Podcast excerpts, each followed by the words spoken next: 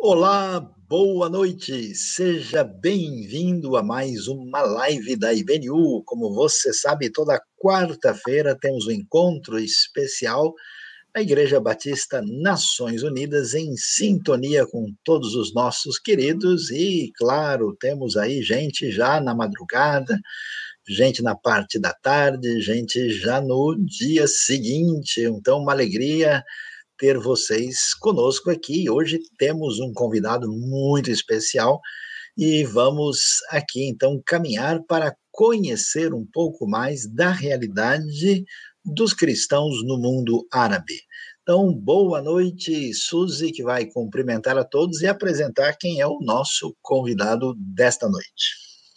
Boa noite a todos, sejam muito bem-vindos a mais uma live. Hoje a gente tem realmente uma, um convidado super especial aqui, o Merdi, o irmão Merdi. Ele vai falar, né? Ele é lá de Marrocos, ele vai falar um pouquinho desse, dessa questão dos cristãos no mundo árabe, é, falar um pouquinho de como que é a vida, a fé, a cultura, quem são eles, né? Então, muito boa noite, seja muito bem-vindo, Merdi. É, se você quiser falar aí, dar boa noite para o pessoal, se apresentar um pouco, fique à vontade. Boa noite a todos, boa noite, Susi. É um privilégio enorme revê-la novamente, mas agora virtualmente, né? É, exato. Boa noite, Luiz, Luiz Saião, grande amigo, irmão, pastor.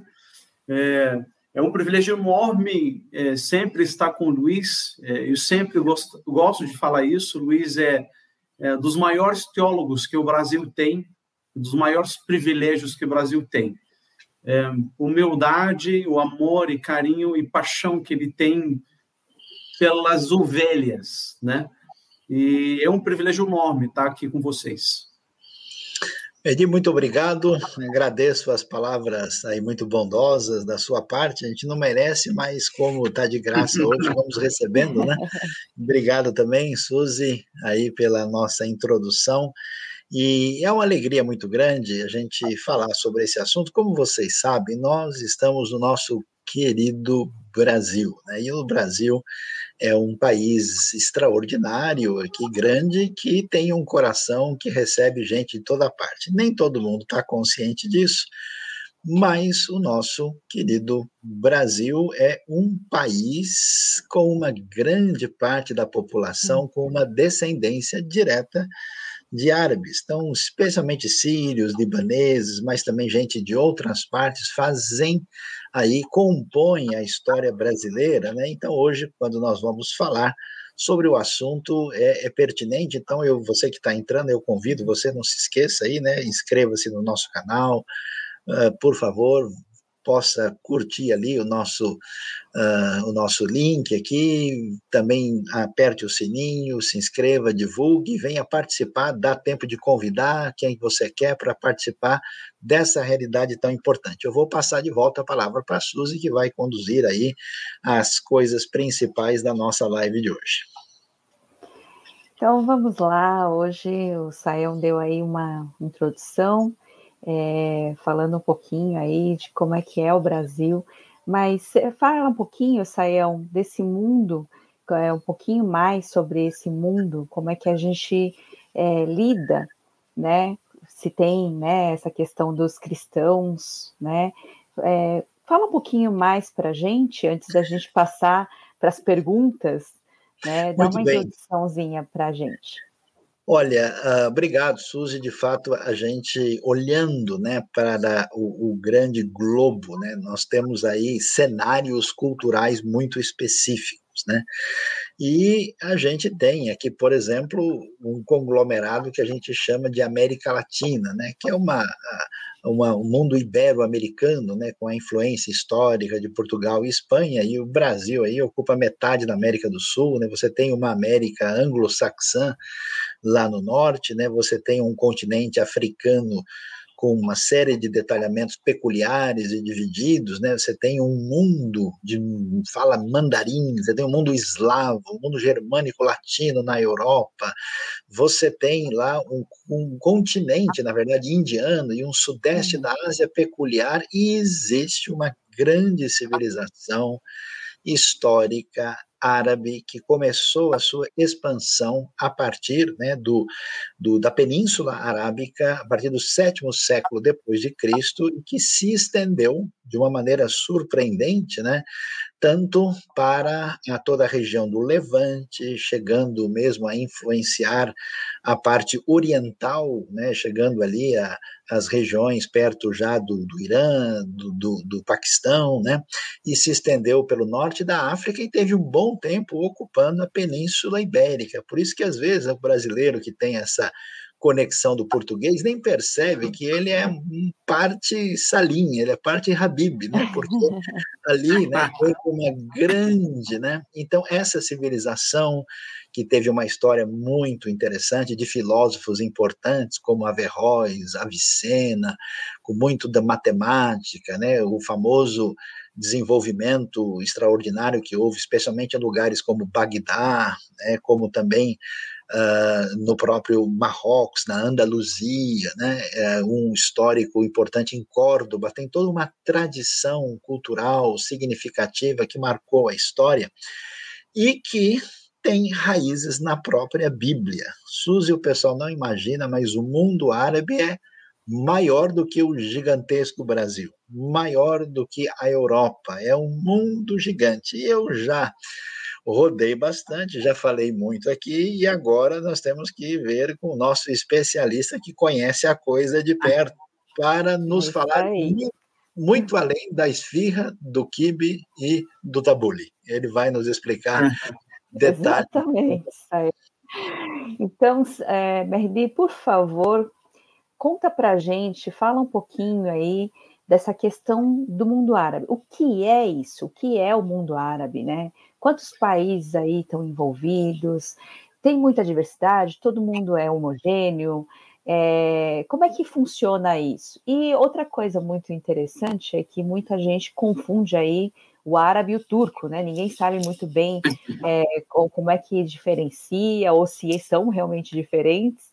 Né? Então conta para gente aí sobre é, esse mundo árabe. Muito bem.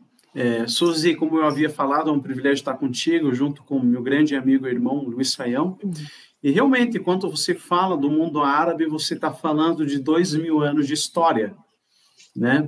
Muita gente esquece um detalhe: os árabes e os judeus são filhos do mesmo pai. E que os árabes e judeus viveram juntos, eles são realmente filhos do mesmo pai. É, o mundo árabe é muito mais grande do que a gente pode realmente imaginar. Né? É, é, eu, por exemplo, sou marroquino, um árabe que nasceu em Marrocos. É, e muita gente também esquece que a maioria dos árabes que falam árabe não são localizados no Oriente Médio, são localizados na norte da África. A maioria das, dos das pessoas que falam árabe são localizados na norte da África. Você tem Marrocos, norte da África, Algéria, norte da África, Mauritânia, norte da África, é, Tunísia, norte da África, Líbia, norte da África. Essas pessoas falam árabe, esses árabes é, realmente tem muitas pessoas que eu não somente árabes muçulmanos, né? Muita gente mistura isso, né? É, pensa árabe é muçulmano, não é. A árabe, é, os árabes é uma raça, né? É um povo, não é verdade? E, e, e tem árabes judeus, tem árabes cristãos, tem árabes muçulmanos. Eu costumo brincar e dizer que Jesus ele não nasceu na Copacabana, ele nasceu no Oriente, né? É, maioria das maioria hoje maioria dos cristãos né são no Ocidente mas o cristianismo o berço da humanidade o berço do cristianismo é o Oriente né? A Bíblia no Antigo Testamento quanto o Salmo começa a falar das cidades ele começa a falar do Jerusalém começa a falar do arroz do Líbano ele não fala do Washington da Miami do São Paulo de Brasília porque o mundo árabe existe antes que o mundo sonhasse ter o sedente. Né? Existem médicos árabes conhecidos na história como eh, Bnucina. Existem muitas palavras árabes usadas, eh, eh, inclusive no latim, nas línguas latinas, né? E, e, infelizmente, o que acontece? A mídia, a mídia é uma colonização indireta, né? A mídia transmite para nós, às vezes, as mensagens que ela quer. É, e uma vez, um belo dia, eu estava dando uma aula sobre a contextualização. E aí eu escrevi palavra árabe. E aí é, fiz a seguinte pergunta para os alunos. Perguntei a eles, quando você escuta a palavra árabe, me diga, o que, que você pensa? Pega uma folha, escreve à vontade, né? Eu me surpreendo, né? Cada um fala uma coisa, né? Como o Luiz havia falado, é esfirra, é camelo, é Boko Haram, casam com quatro mulheres, né? É, coisas que a mídia transmite para nós, né? É, eu não sei se você alguma vez foi perguntado para alguém é, do Ocidente, né? É, uma vez eu me apresentei como brasileiro para um cidadão no avião e ele me perguntou se no Brasil tem carro. Ele pensava que Brasil cheio de índio, que tinha só índios no Brasil. Como muitas pessoas, quando se fala do país árabe, ele pensa que está todo mundo de burca, né? É, é, eu me lembro do, do, do, algo bem fresco na minha mente. Eu estava na, na cidade de Recife, numa igreja presbiteriana, e após três dias falando sobre o islamismo, a senhora veio até mim e disse para mim, filho, é, Diga-me algo. É, tem aeroporto em Marrocos? E aí eu olhei para ela e falei, senhora, não tem. Eu veio de camelo para cá. Inclusive, ah, é? Veio de camelo. Inclusive, é, quando o avião chega em cima do Marrocos, o piloto grita: Marrocos! E aí a gente pula do paraquedas e a gente pula do paraquedas e lá o camelinho, ele tem GPS, o camelo está esperando. E aí você cai em cima do camelo e o camelo te leva para sua casa. Então, você vê a cabecinha da senhora me perguntando se Marrocos tem aeroporto, né? A gente esquece desses detalhes. Agora, é, respondendo a sua pergunta, ah, desculpa, Luiz, pode falar. Mas, Merdi, agora uma coisa que eu nunca entendi direito, tem que me explicar. Um dia eu encontrei aí o, o Salim Mofarrege aqui por perto, e aí eu falei, e aí, Turquinho, tudo bem? E ele ficou bravo, né? Eu não entendi, porque sempre achei que o árabe, turco, judeu, tudo mesma coisa, né? E árabe é turco ou não é? Turco fala árabe, entende? Como é que é isso? Exa exatamente isso que eu, eu estava realmente queria tratar, né? Na pergunta do, Suzy, né?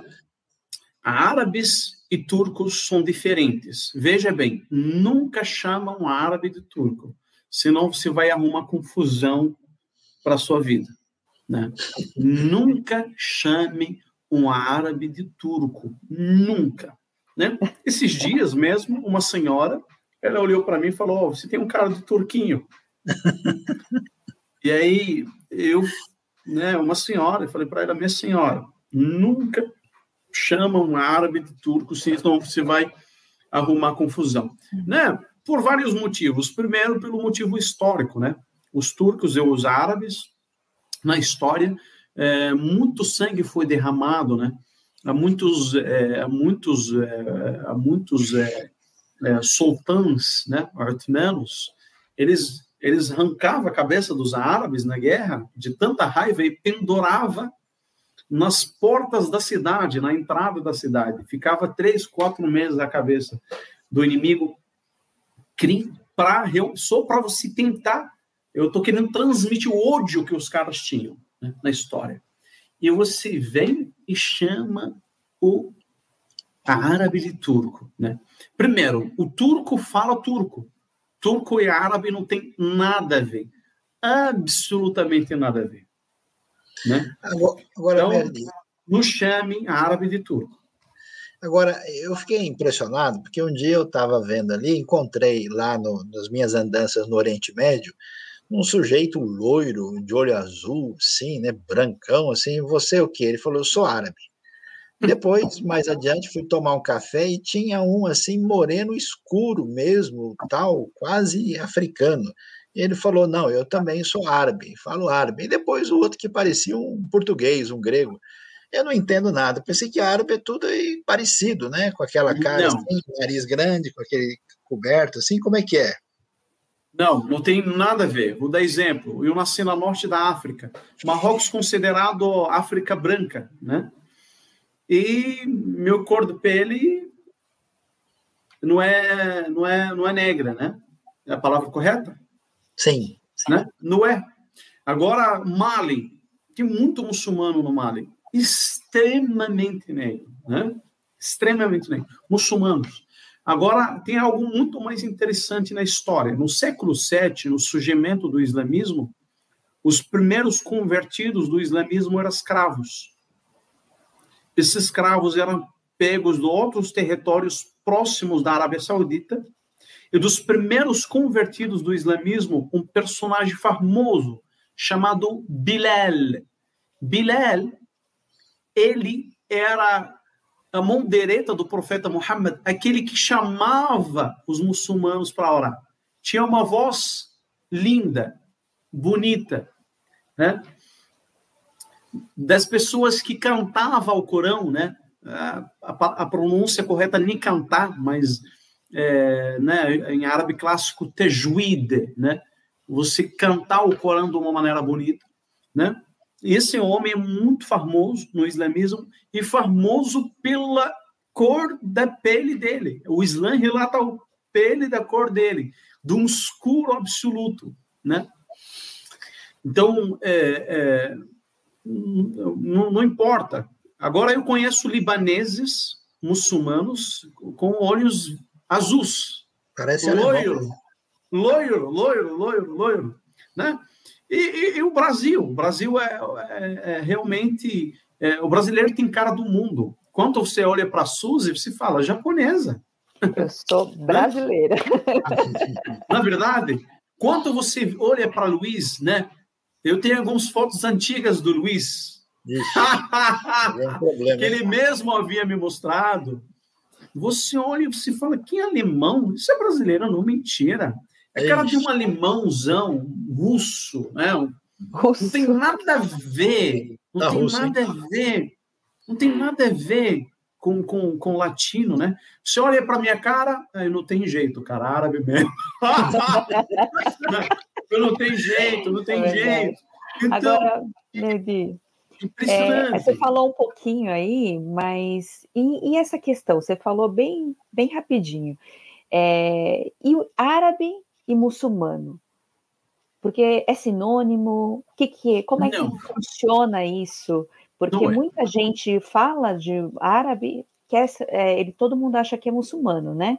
Fala de muçulmano, acha que é árabe. Então, conta pra o gente. Árabe, os árabes é um povo é um árabes, é um povo. Como os latinos são um povo. Os árabes são um povo. Dentro dos árabes tem muçulmanos, judeus, cristãos, budistas. Tem pessoas que não acreditam em absolutamente nada. Né? Hoje você vê, por exemplo, o Egito. Existe a igreja copta, que tem décadas de história. E Luiz pode realmente dar um show ao falar da igreja copta do Egito, né? É, existe cristãos de berço que nunca foram convertidos, nasceram em berço muçulmano, né? Você tem maronitas, você tem vários vários árabes que adoram outros deuses, Árabe não significa que você é muçulmano, né? É, é verdade é. que a maioria dos muçulmanos não são árabes? Onde é que estão esses muçulmanos? Sim, maioria dos muçulmanos não são árabes. É, eu sempre brinco, né? Quando se fala do Oriente Médio e o islamismo no Oriente Médio, o islamismo no Oriente Médio é a minoria do islamismo porque você tem 1 bilhão e 700 milhões de muçulmanos. Você está falando do 25% da população mundial, né? Líbano, você está falando 2 milhões de habitantes, né?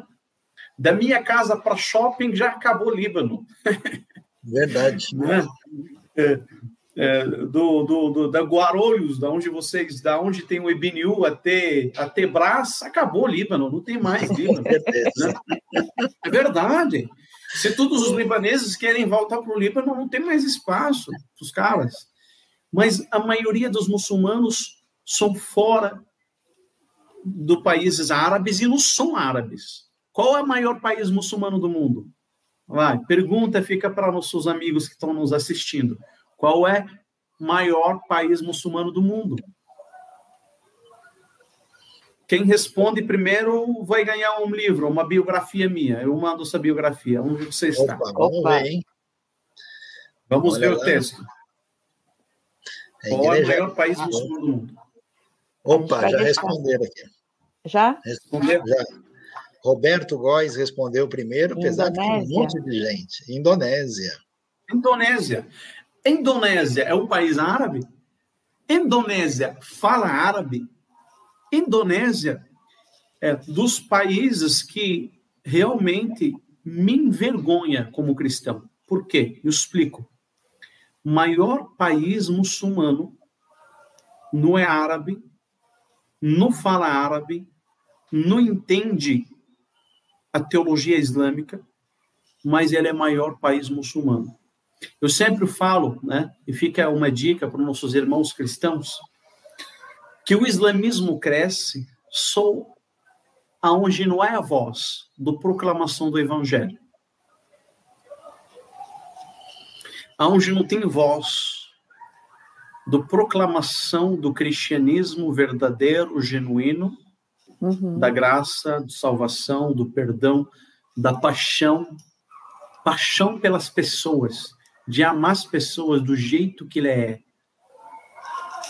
Aonde não é a voz disso, pode crer. Agora, então, outras coisas crescem. Me ajuda aqui, então, porque você falou que onde não há né, é uma voz né, assim, cristã, né, de, de, proclamando né, Cristo, aí não tem como. Mas e os cristãos nesse mundo árabe? Onde que eles estão? Onde eles vivem? Como é que como é que funciona essa questão do cristão no mundo árabe? Aliás, que tipos de cristãos existem lá, né? Porque acho que o pessoal aqui nem sei se conhece muito bem, né? É, eu acho que não. Você Nós falou temos... estranho aí, você falou maronita, o que, que é maronita. isso? Os maronitas, os são maronitas, são uns, uns cristãos, né? Entre aspas, que são mais, são mais, digamos assim, pegados com, com a igreja copta né? Eles adoram alguns santos, né? Também, mas eles não concordam absolutamente tu, com tudo que a igreja copta acredita, né? Os maronitas, né? O maroniene, árabe, o maroniene, né? Mas é, quando você fala do Oriente Médio, é, no Líbano, você tem a igreja ortodoxa, né? Você tem uma boa parte da igreja ortodoxa, mas uma ortodoxa não praticante, né? Inclusive, eu tenho alguns amigos é, ortodoxos, mas você percebe que o conhecimento teológico deles realmente é muito fraquinho, né?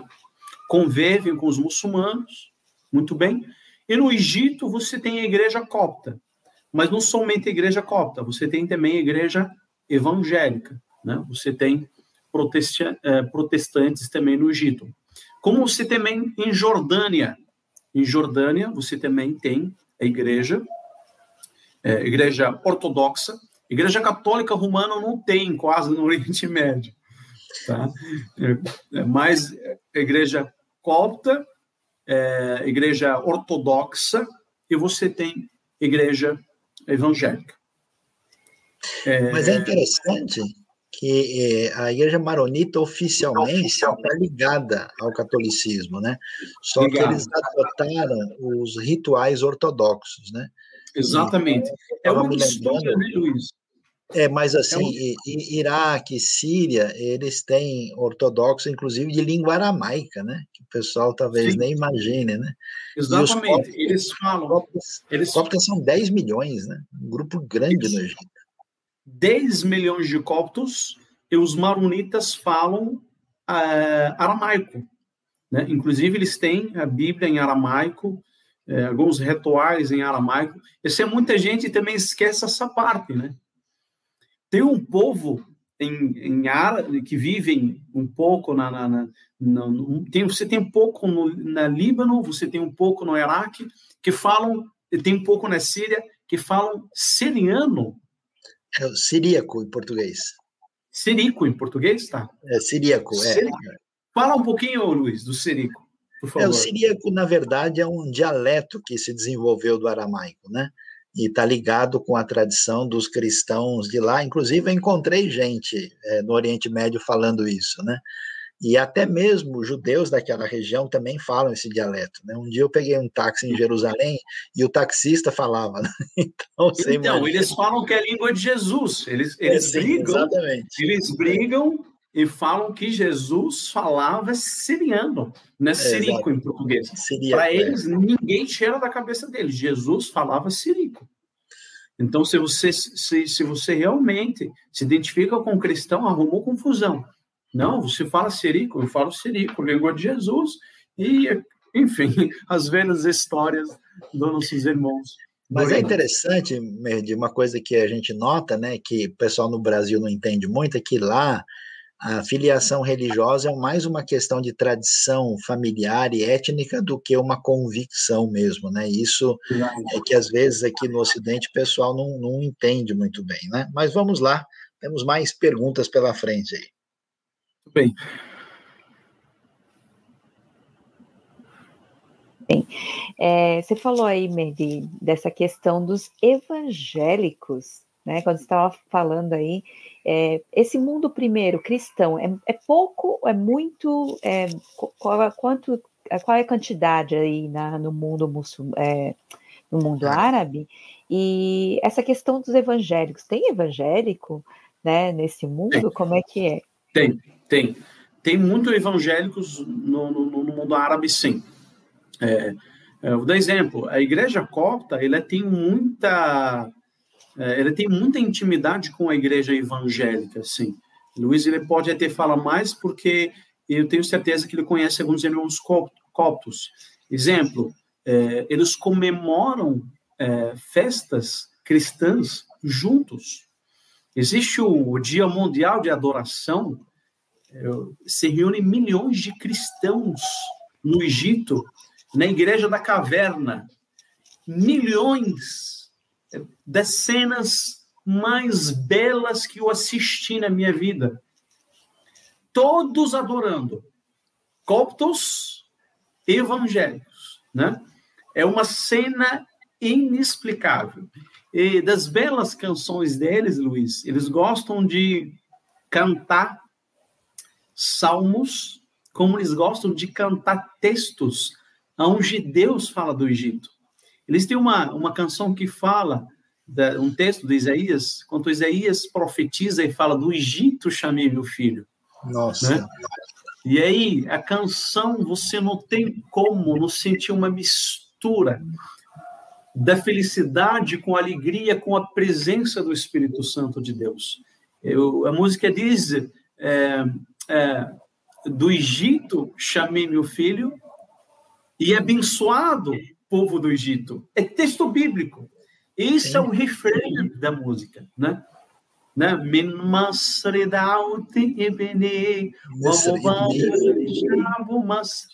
né? Do Egito chamei meu filho e abençoado meu povo Egito.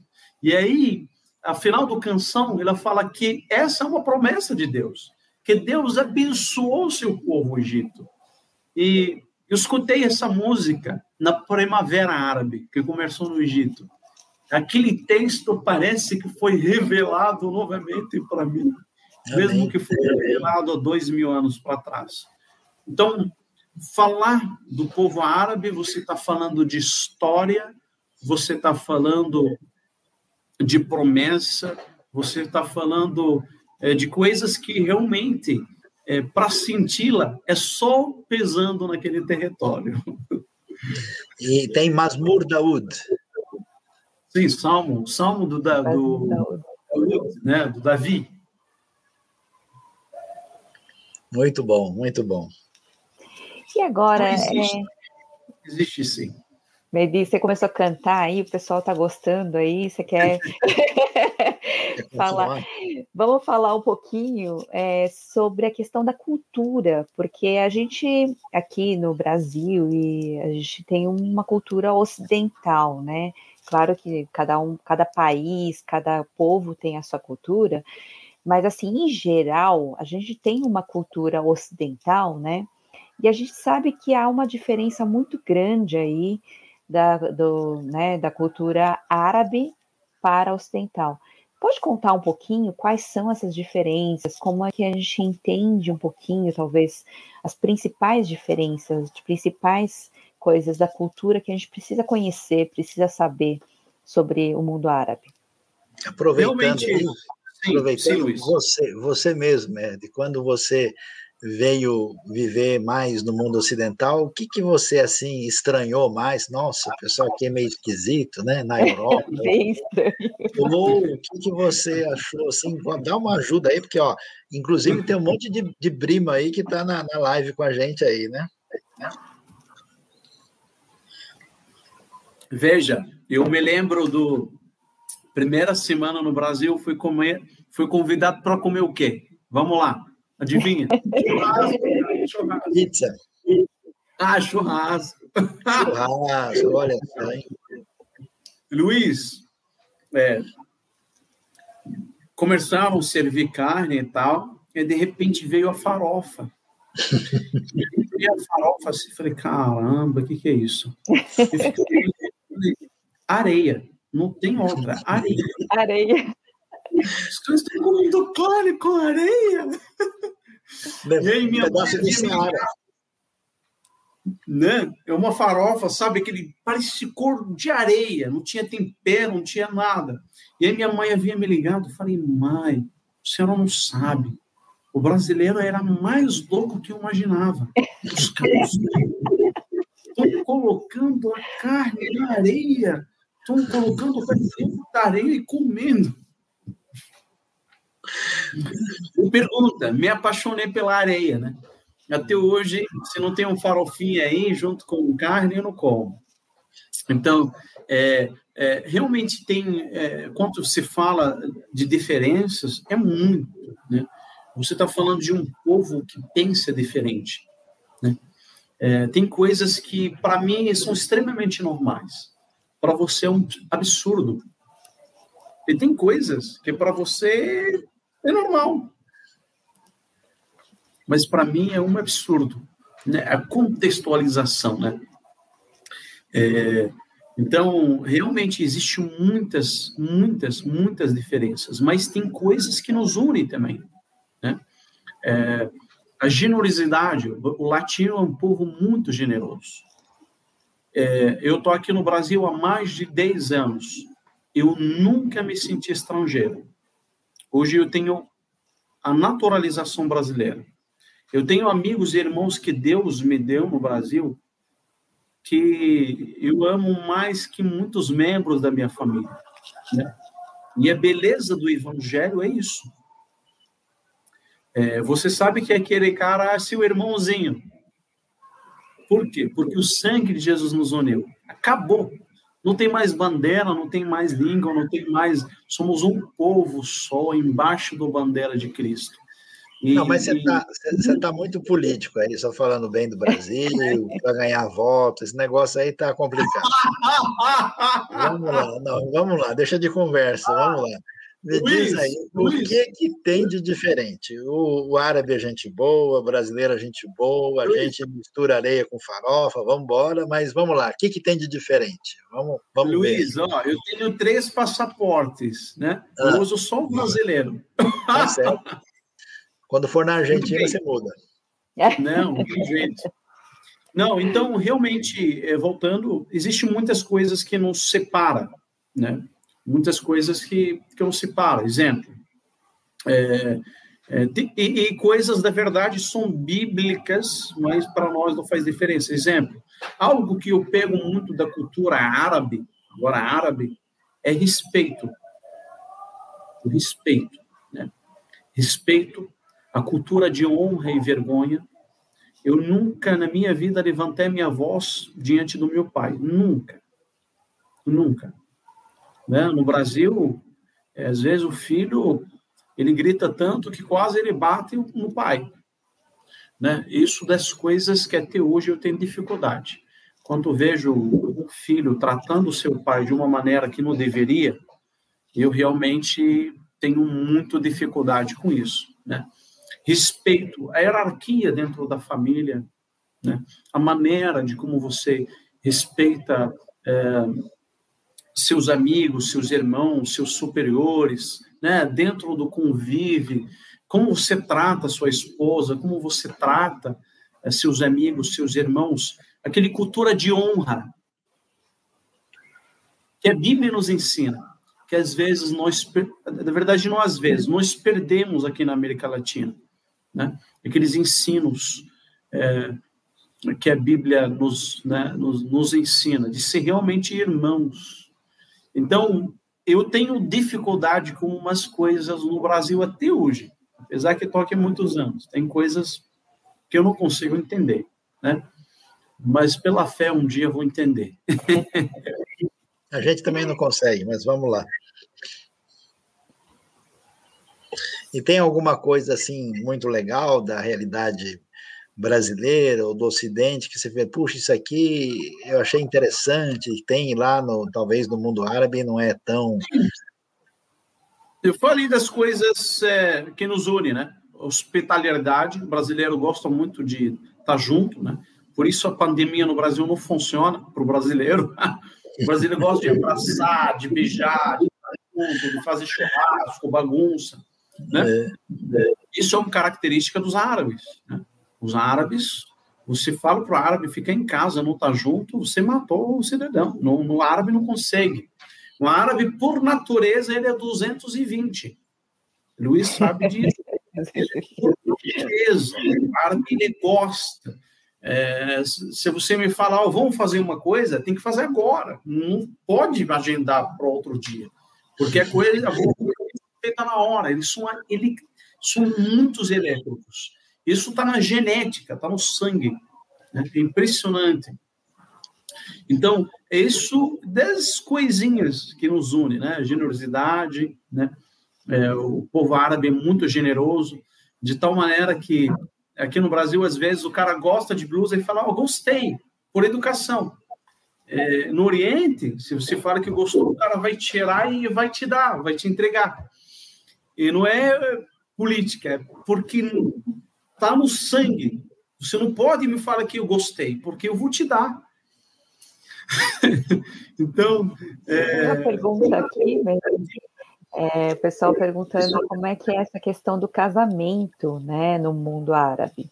Como Sim. é que, o que significa? Talvez é, uma união de famílias. Como é que funciona isso? Porque no, no Oriente, lá na Ásia, isso é muito forte, né? Você não casa com uma pessoa, você casa com uma família, né? Então você tem que adota tudo, na verdade vai tudo no conjunto. Agora, como é que é aí no, no contexto árabe? Os árabes vivem em comunidade, tá? É simples. É, eu vou te dar um exemplo muito simples e básico. Você quer saber aonde os árabes moram em qualquer lugar do mundo? Pergunta aonde é a mesquita muito provável que a rua da mesquita, rua de trás, rua de frente, é tudo os árabes. Eles vivem em comunidade. Os árabes vivem em comunidade. Mesmo não sendo família. Mesmo não sendo família. Só o fato que eles são árabes. Então, é, de exemplo, Braz, em São Paulo, é só os árabes. É impressionante. É, tem alguns condomínios fechados, só os árabes. Né? Existe uma rua em Foz do Iguaçu chamada Rua Palestina, e tem outra rua do lado dela chamada Rua Meca. E na Rua Meca fica a mesquita. Eles conseguiram colocar nomes muçulmanos nas ruas. Existem alguns velhinhos lá que não falam português. Não falam. O cara tem 30 anos de Brasil, não falam português. Por quê? Porque vivem em comunidade e na rua tem uma loja que vende só produto árabe. E na mesma rua tem outro restaurantezinho em árabe que vende só comida árabe. Ele vive dentro da comunidadezinha dele, ele não vai sair da comunidade. Ele não está preocupado em aprender português. Não está interessado. Então, eles vivem em comunidade. Os árabes, eles amam a família. Uhum. Eles fazem absolutamente tudo para a família. Né? Então, esse negócio de família no Oriente Médio, e é aquilo lá que se fala no Oriente, você casou, você casou com toda a família. Não existe esse negócio do, ó, é, nós vamos casar e cada um vai embora. Inclusive, em países árabes, é muito comum que a família, ao casar, a mulher mora com a sogra. Todo mundo junto, né? Muito normal. Muito normal. Aliás, tem aquele negócio. Eu, eu vi, assim, é, pelo menos quando eu fui em alguns lugares, eu vi casas, né, na verdade, quase prédios inteiros sendo construídos para a família inteira viver. Ou geralmente o pai, geralmente o pai é primeiro andar e os filhos vão construindo. É uma ideia de clã, né? É clã. Uma comunidade muito grande. O mundo ocidental muito individualista, né? Tem um jeito diferente de pensar. Nós vamos adiante aí, temos perguntas aí, temos aí mais uma importante aí, né, Suzy, para a gente ver? Temos, temos, né? É, e a, a questão, é, Merdi, de será que para muitos é, no mundo árabe, essa questão de ser cristão, é, será que não tem a ideia de ser ocidental, uma coisa europeia?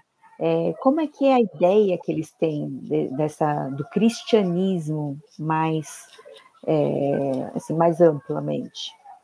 Eu vou tentar ser muito justo na minha resposta. Você tem dois públicos, tá? Você tem um público que mora no Oriente e você tem um público que mora no norte da África. O povo que mora no Oriente, ele sabe que o Oriente sempre foi berço do cristianismo, do judaísmo, e respeita, e tem a boa vizinhança. Agora, o povo que mora no norte da África, que nasceu em berço muçulmano, é, não conviveu com cristãos, ele realmente, para ele, é novidade. Vou dar exemplo para você. Eu nasci em Marrocos, no norte da África, eu sou mais acostumado em conviver com judeus, porque os judeus peregrinaram ao Marrocos na Segunda Guerra Mundial. E tem uma cidade em Marrocos só dos judeus. Meu professor de francês foi judeu, né? É, quando Israel foi declarado como Israel, metade do Israel era judeu marroquino. Né? Parecia engraçado. Esses dias eu publiquei uma publicação no meu Instagram sobre judeus de origem marroquina que fazem parte do governo de Israel. Ex-ministro de Defesa, ex-ministra do Exterior, é, ministra dos Direitos Humanos. Eu contei uns sete ministros que de origem, de origem é, marroquina, judeus, que nasceram em Marrocos. Mas o cristianismo no Marrocos é novidade. Quando se fala para alguém marroquino, olha, eu conheço um marroquino cristão, é novidade. Ele fica desconfiado, puxa, mas como? Porque para ele marroquino é muçulmano nato. Ainda é, alguns lugares, né, muçulman, países muçulmanos acreditam que o islamismo ele é repassado de uma maneira genética. Então, se meu pai é muçulmano, se minha mãe é muçulmana, é lógico que o filho é muçulmano. Né? É, é, inclusive, é, eu estava falando com minha mãe há muito tempo para trás e havia falado para ela que o filho do pastor não é cristão. Ela quase ela tive um infarto, porque para ela, se o cara é o filho do pastor, ele tem que ser um super questão, né? Mas não é, né? Eu tive dificuldade para explicar para ela que o cristianismo é, é, é, é um momento, de uma história de que uma versão que você tem que ter, ou vai ter na sua caminhada com Deus para entender. Ele entendeu mais ou menos, mas eu consegui sair dessa. Mas, oh, Merdi, é impressionante você mencionar isso, e de fato eu tive oportunidade de visitar o Marrocos, né? E posso confirmar, eu visitei o museu judaico lá, né? E, e talvez o pessoal não faz ideia, mas quando os judeus foram perseguidos em Portugal e Espanha, em grande parte foram para Marrocos, né? E foram muito bem recebidos. Tem uma história muito especial. O Marrocos tem uma das universidades mais antigas do mundo, né? Tem uma tradição ali desde os, especialmente século 9, 10 e 11, né? E pouca gente sabe de uma história, aliás, interessante, né? Estudando um pouco do assunto, a gente vê que muito do pensamento grego, muito desenvolvido, entrou no árabe, e muitos judeus né, traduziram isso para o hebraico e levaram isso de volta para o ambiente europeu na Idade Média. Né? Então, um negócio interessante e especial. Agora, eu tenho visto, já estive em vários lugares do Oriente Médio, né? E quando eles olham para mim, você falou que a minha cara assim é meio de alemão, de russo, né? eles já olham meio assim desconfiado, né? Aí quando eu falo que eu sou do Brasil, aí a coisa fica diferente. Ah, Brasil, Habib e tal, aquela coisa toda. Bom. É, e aí eu percebo que quando a gente fala assim de, de, de cristianismo, de Jesus, e está ligado a um contexto americano ou europeu, eles têm mais resistência. Resistência. No Brasil, aí já parece que abre um caminho, né? E, e, então eu, eu acho que alguns há, têm uma ideia de que cristianismo realmente é um negócio meio estrangeiro, que não é muito ligado a gente, pelo menos importado. importado, importado. importado. É. Bom, é, já que o Saião tocou nesse assunto, né? Como é que o árabe enxerga o Brasil? Não você, porque você já mora aqui e você já tem demonstrar que você gosta muito do Brasil. É, mas assim, o árabe em, em geral, assim, quando a gente olha para o árabe, como é que ele enxerga o Brasil? Ele pensa em três coisas: futebol, samba e o churrasco. né? Então, esse é muito clássico, né? Quando você fala, é, quando você fala do, do é, quando você fala do Brasil, primeira coisa que vem na mente, né? Futebol, samba e churrasco. Tem uma história, não sei se Luiz que havia é, contado, é, de um grupo de brasileiros que foram para Egito e parece que alguém dos brasileiros sumiu na, na no, no, no é, sumiu no. É, é, qual o nome do lugar lá? Num lugar turístico do Egito, da Alcaira. Né? No museu, no Museu da Alcaira. Você que me contou essa história, Luiz? Não sei, acho que não. Acho que não. Mas eu vou contar essa história. Dizem que um, uma equipe de brasileiros foram visitar o Egito, um pastor que havia levado, e aí foi um senhorzinho lá simples, né, que até o português mal falava. E sumiu no museu. Sumiu. Pastor quase tive um infarto, mas onde o senhor Antônio? Onde está o senhor Antônio? Onde está o senhor Antônio? E de repente ele encontra o senhor Antônio na portaria com segurança do museu, conversando e rindo. Ele falou, pô, será que caiu um, o, o Matos aqui, né? esse cara começou a falar árabe, o que está acontecendo? Quando chegou perto, o que, que ele percebeu? Que o senhor Antônio mostrava Ronaldinho Gaúcho e mostrava para o segurança. E o segurança falava para ele: Ronaldinho, ah, Ronaldinho, Brasil, Brasil. E aí ele virava, mostrava outro jogador. Ele falava: é, Brasil, Brasil! Né? E os caras se comunicavam através do fotos dos jogadores e morriam de rir. Né? Então, só para você perceber é, como às vezes o Brasil abre para nós portas, né? em vários cantos do mundo sem gente perceber. Mas olha, né, eu tive no Egito uma vez e o Egito uhum. tinha acabado de ser campeão da África. Eu fui visitar uma área das pirâmides. Aí quando eu encontrei o rapaz egípcio lá, né? Aí eu falei, Misr, Talat Wahad, Ana, Aí, quando eu falei que o Egito campeão ganhou 3x1, que eu era do Brasil, o cara. Ah, aí ele falou: vem cá, tem um lugar aqui que ninguém pode ver, mas como você é do Brasil e gosta do Egito, vou deixar você entrar. e me deixou entrar numa ruína no lugar lá, espetacular. Eu falei: tá vendo só, né? Tem um jeitinho brasileiro com um jeitinho árabe aqui. E eu visitei uma das ruínas mais especiais que eu conheci na minha vida, só por causa da vitória de 3x1 do futebol egípcio. É isso aí. Né? O Brasil realmente abre, abre muitas portas, né? Não só lá, mas mesmo na Ásia, a gente vê isso. E é interessante mesmo. Mas eu mesma tive que provar que eu era brasileira. Eu falei, eu tive que provar. Eles pediram provas. É, agora, Neide, o que, que, você acha? Como é que a, nossa igreja brasileira aqui, né, os cristãos brasileiros, podem ajudar os irmãos árabes? Como é que a gente, o que, que a gente pode fazer por eles?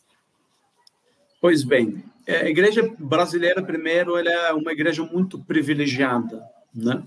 Uma igreja que reclama de barriga cheia, uma igreja que tem muita teologia boa, tem muitos teólogos maravilhosos, muita teologia limpa, verdadeira, muito material, né?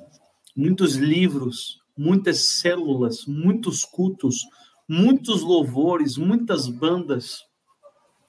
E às vezes, quanto realmente é, temos bênçãos demais, a gente valoriza as bênçãos só quanto a gente perde, né? E isso é clássico. Você realmente é, entende a importância da sua mãe só quanto ela falece, né? O quanto ela realmente fica doente. É, você sente a importância do seu carrinho só quanto ele fica parado, você não tem como andar mais, né? E, e, e, e o Brasil é muito abençoado quando se fala da igreja. Agora, nós, primeiro, o que, que nós podemos aprender antes de ajudar? Tá? Como nós podemos aprender com a Igreja do Oriente? Né? Primeiro, valorizar a, a liberdade religiosa que nós temos no Brasil. Né? O, país é, o Brasil é um país laico, tudo bem, mas justamente porque ela é laico, a cruz de Cristo tem que continuar na igreja. E justamente porque ele é laico, a igreja tem que continuar proclamando a preciosidade e a beleza do evangelho. E, e, e temos realmente que, ao quanto olhamos para a igreja do Oriente, a igreja perseguida, realmente podemos sentir o privilégio da liberdade do cristianismo no Brasil. Agora, como podemos ajudá-la? É levar uma teologia boa, né? Eu, é, Jesus tem muitos é, filhos no Oriente, mas tem poucos discípulos. Jesus tem muitos filhos, tem muitos muitas pessoas que realmente se rendem. E aí, e depois, né? É, um belo dia, um pastor chamado Abdul Kader, de uma igreja marroquina, é, uma mega igreja que tem 10 membros, ele me ligou e falou para mim, Merdi, tem muita gente se convertendo, o que, que eu faço? Falei, mata eles. Quando ele converte, mata. Porque se rendeu ao Senhor Jesus, vai diretamente para o céu. Né? Eu estava brincando, né? Mas é brincadeira tem um lado de verdade. O cara se rendeu e aí como você vai caminhar com ele? Porque você tem poucas pessoas é, que têm uma teologia boa e podem realmente continuar cuidando daquela pessoa recém-convertida. né? Tem pastor que ele anda mil, mil duzentos km para visitar uma família, porque outra família fica 500 km da outra cidade. Né? Isso é uma realidade do Marrocos. Inclusive, Luiz, se quiser, nós podemos convidar esse pastor para um, uma live. Né? Eu faço a tradução imediata, pastor Abdul Kader, dos homens mais sérios que eu conheci em Marrocos, pastor marroquino, estudou teologia fora do Marrocos, voltou para o Marrocos, tem servido a igreja cristã. Então, é, eu acho que é, o que está precisando é, no Oriente não é dinheiro, não é nada. O que está precisando é preparar líderes, né? É, preparar discípulos para Jesus, né? E o discipulado nós sabemos, né? O, o, o cristão cresce, sou um discipulado, né? Sou um discipulado, sou você andando com, com aquela pessoa, né? É, para realmente conhecer cada dia Jesus é, melhor. Eu acredito que essa é a melhor ajuda que nós podemos. Muito obrigado, uh, Merdi, pela sua participação aqui. Eu agradeço também aí a Suzy pela condução das perguntas. E eu quero dizer a todos né, que uh, nós, como IBNU, temos um compromisso com a proclamação do Evangelho a todas as nações, né?